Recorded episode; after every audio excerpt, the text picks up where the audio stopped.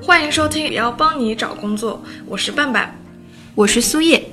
找个好工作是大家普遍的求职意愿，但并非人人都能如愿。尤其是有六类人，相对而言找到好工作的几率会比较低。我们今天就来说说这六类人。第一类，频繁跳槽者。这类人普遍的特点都是只能工作几个月，他们没有一份工作会超过一年的。那他们的简历呢，会在 HR 打开的瞬间就有被关掉的可能，原因在于他们的工作时间实在是太不稳定了。企业和 HR 都不会希望自己的员工进来几个月就走了，那他们又要重新招人啦。第二类，学校不好或者专业不好的人，应届生在找寻工作的时候，往往会受到学校或者专业因素的影响。很多好的工作计划，一项应聘要求需要二幺幺或者九八五的院校，就断绝了很多人的念头。另外，对于专业的需求也不一样，计算机专业的就业率就很高，而法学这样的专业就比较艰难。第三类，夕阳或者不景气产业的从业者，一个产业的繁荣与否，决定了一大批行业从业者的工作命运。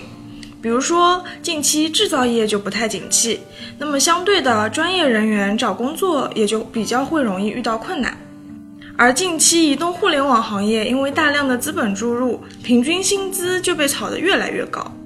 第四类，大龄未婚未育或者已婚未育的人，这部分人在找工作或被企业刁难的时候，主要的矛盾点就是生育问题，因为生育至少要耽误半年的工作时间。所以，大部分企业即使该人选合适，也宁愿多花一点时间去找替代的人选。特别是对于劳动密集型、人力为主要成本的企业，在这上面的要求就更加的苛刻了。第五类，行业或职业转型者，无论是转行还是转型，对于有一定工作经验者的人来说都是非常艰难的。首先，你在薪资上肯定会遇到巨大的挑战。同时，企业在招新人的时候，一定会更加青睐应届生。一张白纸总是比较好操控的嘛。最关键的是，这类人会在面试的时候受到大量的质疑：你到底为什么会转行？为什么要转型呢？第六类，高级管理从业者。有人觉得这类的人工作好找，其实并不是这样。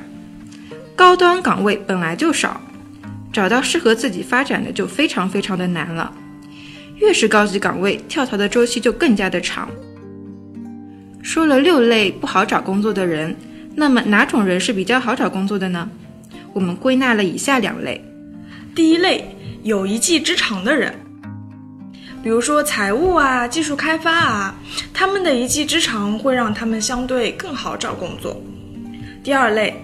有强大的人脉关系的人，如果你在自己的行业内认识很多人，甚至都可以刷脸了，那恭喜你，你可以轻松的找工作，甚至于你可以不用找工作，工作会来找你的。本期节目就到这里，有更多职场的困惑，可以到前程无忧论坛 bbs 点五幺交播点 com 寻求帮助。我是苏叶，我是半半，我们下期节目再会。